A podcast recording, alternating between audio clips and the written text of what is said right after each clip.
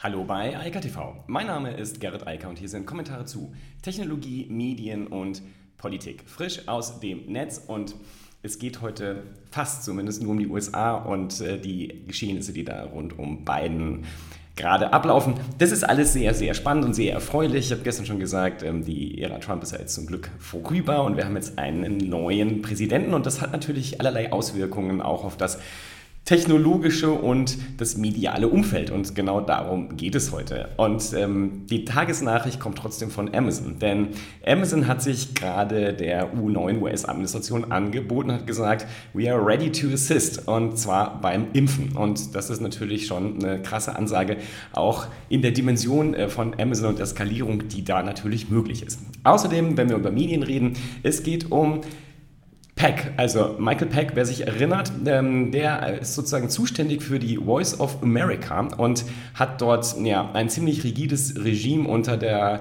ähm, damals noch Domäne Trump gehabt. Und der hat gestern sein Handtuch geworfen, genauer gesagt wurde er von beiden geschasst. Und das wird natürlich ziemliche Veränderungen mit sich bringen, zumindest bin ich davon überzeugt. Und dann gibt es mein Lieblingsthema heute auf höchster Ebene, äh, White House Gov, also die äh, Website des ähm, Weißen Hauses, die wird relaunched auf WordPress. Es war zwar vorher auch schon WordPress, aber wir bleiben dabei und es ist natürlich sehr erfreulich, dass eine der reichweitenstärksten Regierungswebsites auf WordPress gehostet und äh, von WordPress betrieben wird. Das ist natürlich sehr, sehr schön. Aber zunächst mal zu Amazon.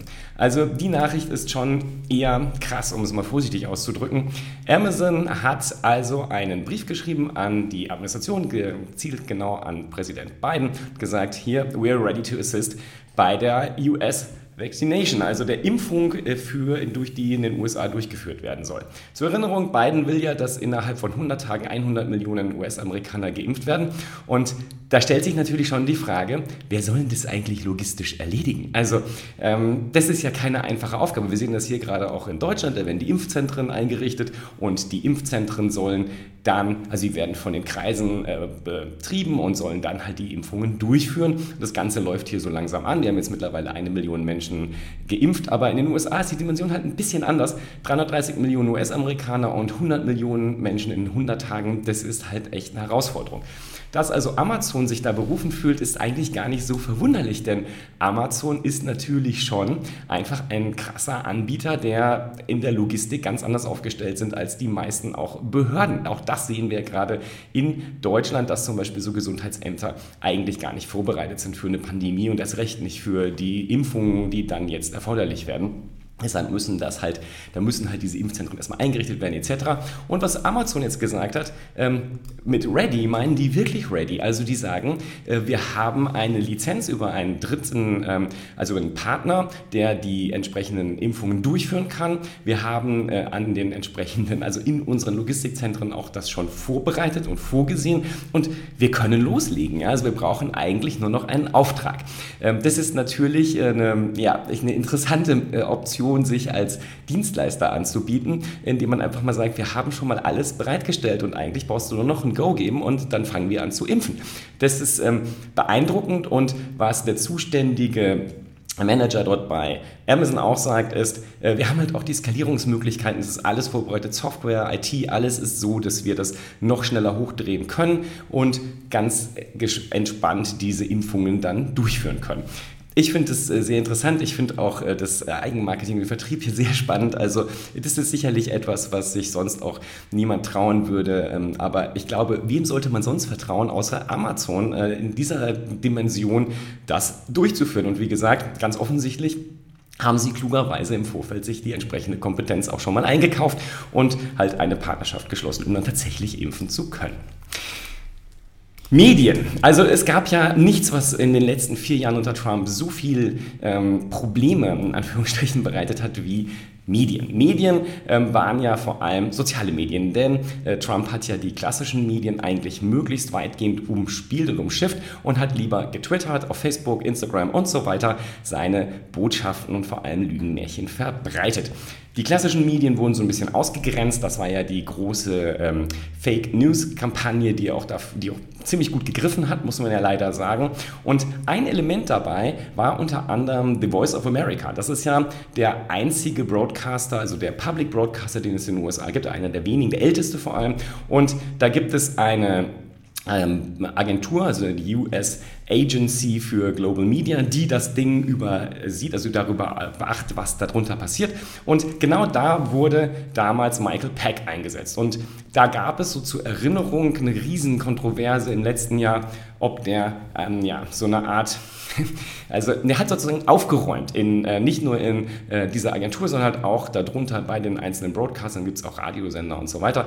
Und hat dafür gesorgt, dass Journalismus dort ganz massiv eingeschränkt wurde und äh, da tatsächlich die journalistische Tätigkeit massiv beeinträchtigt wurde und auch zum Beispiel die Möglichkeit für Whistleblower Informationen zu übergeben ähm, eindeutig naja, zurückgedrängt wurden. All das äh, war sozusagen natürlich in Trumps Interesse, um Medien schwächer zu machen und ihnen die, äh, den Rückhalt da auch zu nehmen. Und das Interessante ist jetzt halt, der Mann ist weg. Und das war eine der ersten Amtshandlungen auch von beiden. Hat nämlich gesagt, hier, nimm mal den Hut, also hat ihn jetzt rausgeschasst. Und ich denke, da wird jetzt jemand kommen, der sich damit wieder beschäftigen wird, dass nämlich gerade auch der öffentlich-rechtliche Rundfunk, den es in den USA halt nicht in der Dimension gibt, wie es das zum Beispiel hier in Deutschland oder halt auch in Großbritannien gibt, wieder ein bisschen mehr Gewicht bekommt. Und das ist natürlich auch ein klares Zeichen an die anderen Medienanbieter ähm, zu sagen, hier, wir wollen jetzt wieder ordentlichen Journalismus und wir wollen halt auch wieder vernünftige Kommunikation nach außen, soll nicht alles einfach nur auf Twitter laufen.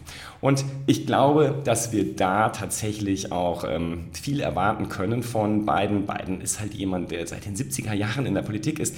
Der, das ist sozusagen die Zeit, bevor es das Internet gab, bevor es die Medienvielfalt gab, die es heute gibt. Und ich glaube, dass er da vielleicht auch etwas wiederherstellen möchte und dass er jetzt so früh dieses Thema angeht, das ähm, hat meines Erachtens zumindest eine ganze Menge Auswirkungen, wird sie haben. Ja, und dann haben wir nochmal das Thema White House Golf. Das freut mich tatsächlich, denn wie gesagt, die Website sieht nett aus, aber ähm, die ist, hat vor allem WordPress ähm, unter der Motorhaube. Das ist, ist das Content Management System, was WordPress jetzt betreibt, äh, was die White House Golf Website betreibt. Das war es auch vorher schon, aber man hat sich dafür entschieden, dabei zu bleiben. Und es war ja auch so das Trans äh, Transition Team aus Biden und Harris, das hatte auf ihrer Website auch schon WordPress im Einsatz. Und letztlich ist das auch die Transition Website. Die ist jetzt hier rüber gezogen. Es gab ein paar kleinere Veränderungen an der, ähm, Schrift, äh, an der Schriftart zum Beispiel, aber letztlich ist das genau das, was wir vorher auch schon gesehen hatten. Und was halt ganz interessant ist und äh, worüber halt auch hier zum Beispiel als die WordPress-Welt gerade spricht, ist halt, dass sie sehr, sehr zugänglich ist. Das ist etwas, was also die ähm, Website jetzt neu hat und was sie ermöglicht, also womit sie ermöglicht, dass auch Leute, die nicht so gut sehen können, die vielleicht gar nicht lesen, also gar nicht sehen können oder die verschiedene Sprachversionen anders brauchen, einfache Sprache etc., dass das alles aufbereitet wurde. Also die Website sehr, sehr zugänglich gemacht wurde. Etwas, was WordPress so in den letzten Jahren besonders auch auf den Schirm und auf die Agenda sich gesetzt hat, also in der Entwicklung der Software. Und das spiegelt sich hier jetzt wieder. Und was es auch gibt, einen Dark Mode. Das ist etwas, was viele da draußen sehr erfreut, denn Dark Modes sind ja nicht nur bei Apps im Moment sehr beliebt, sondern auch bei Websites. Allerdings, es ist kein echter Dark Mode, sondern es ist eigentlich auch wieder ein Accessibility-Feature. Man kann die Website halt auf schwarz umstellen, also auf weiß auf schwarz. Das ist dann halt logischerweise ein Dark Mode, aber da geht es vor allem darum, den Kontrast zu erhöhen, also damit äh, Leute mit ähm, Leseschwäche oder mit, nicht mit Leseschwäche, sondern mit Sichtschwäche, sozusagen mit Augenschwäche, das besser lesen können. Das ist eigentlich der Hintergrund, aber man kann das halt natürlich auch missbrauchen und dann hat man einen Dark Mode jetzt. Aber der schaltet sich halt nicht automatisch an, wenn das Betriebssystem, also zum Beispiel iOS sagt, es ist jetzt dunkel und äh, wir machen jetzt mal den Dark Mode an, sondern das muss man halt selbst aktivieren, aber das reicht den Menschen und es wird gerade ein bisschen gefeiert. Mich freut es einfach, dass wir da jetzt sehen, dass diese Art von Technologien und halt vor allem das zugänglich machen für Personen, die halt Schwächen haben und die halt nicht so einfach Websites anschauen können, wie wir anderen das können, äh, dass halt das so in den Mittelpunkt gerückt wird. Und auch das, würde ich sagen, hat eine Menge damit zu tun, was Biden will. Er will die Leute wieder mitnehmen, auch die, die eben nicht so leistungsfähig sind, äh, wie von der Allgemeinheit immer gern angenommen wird. Und auch die haben natürlich das Recht, die Informationen zu bekommen, die ihr Präsident ihnen dort kommunizieren möchte über White House Gov. Und insofern ist das sicherlich ein sehr, sehr sinnvolles Ansinn. Ich finde, beide dieser Nachrichten zeigen so ein bisschen, wo wir uns medial demnächst hinbewegen werden. Und die spannende Frage, die ich gestern auch schon gesagt habe, ist halt die, was Biden jetzt macht in der Regulation, der Regulierung der großen Netzwerke und der Plattformen. Das ist etwas, was meiner Meinung nach völlig offen ist und wo wir einfach sehen müssen, wie das dann weiterläuft. Und dann habe ich hier noch zwei Nachrichten, die sind tatsächlich noch nicht mal verlinkt bisher, das muss ich nachher nachholen. Die sind gerade erst reingekommen, hier 9.22 Uhr ähm, und die andere ist von, oh, 8.45 Uhr, okay, die hätte ich vielleicht sehen können, habe ich aber nicht. So, anyway, es gibt jetzt diese neue Homeoffice-Verordnung und darüber müssen wir mal kurz sprechen, denn das ist ja etwas, was gestern gekommen ist und was nicht so ganz klar war, wie es jetzt eigentlich sich darstellen soll. Also wie genau müssen die Firmen jetzt mit dem Thema umgehen. Und ähm, die Punkte dafür sind ziemlich deutlich. Es sollen, ähm, also die Firmen müssen, sollen, das ist im Moment auch noch ein bisschen unklar, Homeoffice halt anbieten. Und dafür gibt es ein paar interessante Punkte. Und zwar ist es abhängig von der 7-Tage-Inzidenz, wann welche Sachen angeboten werden müssen. Und zwar, die, ich lese mal kurz vor, die Stufe 1, dort wo die Inzidenzen zwischen 50 und 200 liegen, ähm, muss der Arbeitgeber Homeoffice ermöglichen.